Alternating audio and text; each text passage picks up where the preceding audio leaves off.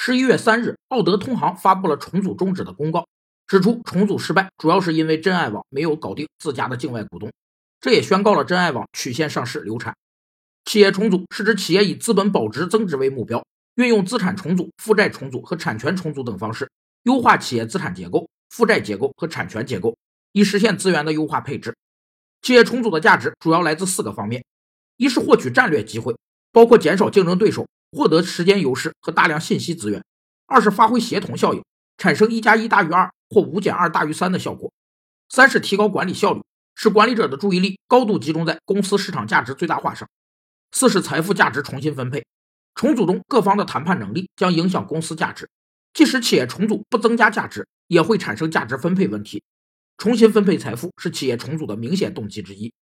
德奥通航的公告还发布了预计二零一七年全年亏损的消息。引发了其投资者们的广泛不满和抱怨。